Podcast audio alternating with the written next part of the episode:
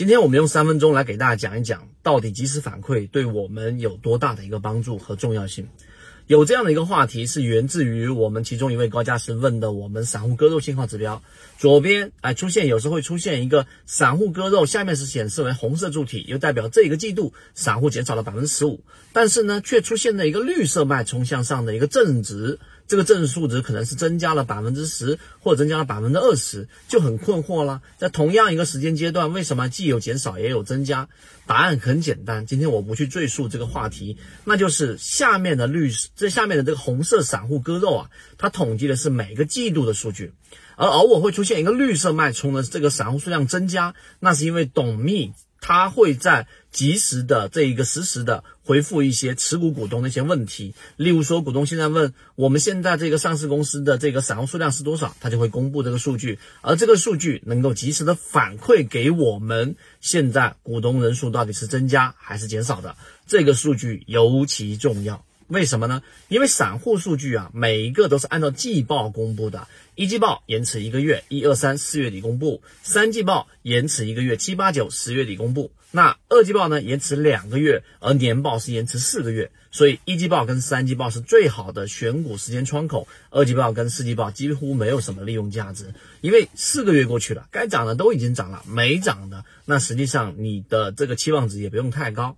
那第一个话题我们就解释完了，就为什么它会出现这种情况。那么我们要说最重要的，为什么及时反馈那么重要？大家可以回忆一下自己的交易系统，也可以去思考一下自己的啊，自己如果你是自己经营企业，或者说是你自己在学习，对吧？或者说是自己在不断的进化某一个技能，及时反馈其实很重要。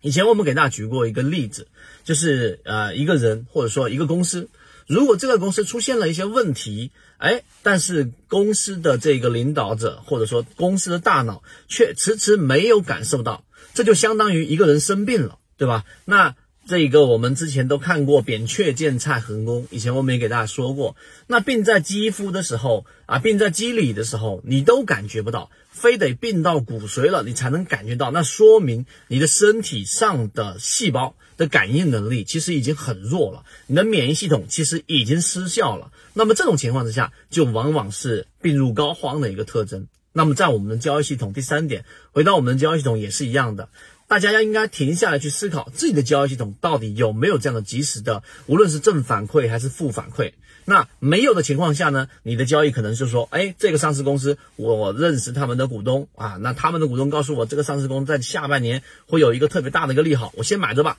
就这么一个反馈，就仅仅这么一个反馈，你就没有任何的信息来源，就一直持股。那你说这样胜算大不大呢？我且不说这个信息是真是假，那过程当中你却没有任何的监测。相反，回到我们圈子，我们圈子其实有了散户数据，这个仅仅是其一。第二，我们要看一看主力有没有创新高，股价有没有创新高，这是其二。第三，我们要看缠论的技术分析交易系统，它到底是不是在我们说的正常的上升趋势。对吧？有没有发生量能的衰竭？这个是在短线上去判断它的整个上涨速率有没有发生变化。第四，我们要去看一看这个上市公司的这个标的到底是不是有筹码的松散，就筹码到底是聚集的还是松散的。如果上涨过程当中底部筹码全部松掉了，意味着这个持仓成本大家都差不多，主力随时可能出货。而如果底部筹码没有松散，它在上涨过程当中基本上没有多大的担心，因为主力一直在里面坚守着。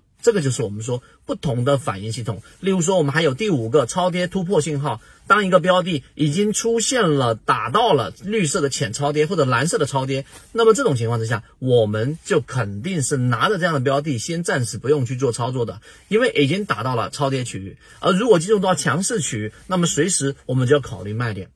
我这样简单的罗列就罗列出了五个即时反馈系统。那这样综合下来，你算一算，到底成功率谁会更高？所以后面我们开源圈子在进化岛当中的这些信号也好，或者模型也好，更多的都会考虑到我们所说的这个即时反馈系统。那么现在就问题到你自己身上了，你的交易系统到底有没有多个啊？甚至就说哪怕一个短线的也好，及时的反馈系统有吗？有的话，欢迎大家在下方的评论区进行评论。当然，更多的我们在进化岛当中进行讨论。想要获取更多我们对于刚才所说到的及时反馈系统的开源信号或者模型的话，可以找到管理员老师获取。今天讲这么多，和你一起终身进化。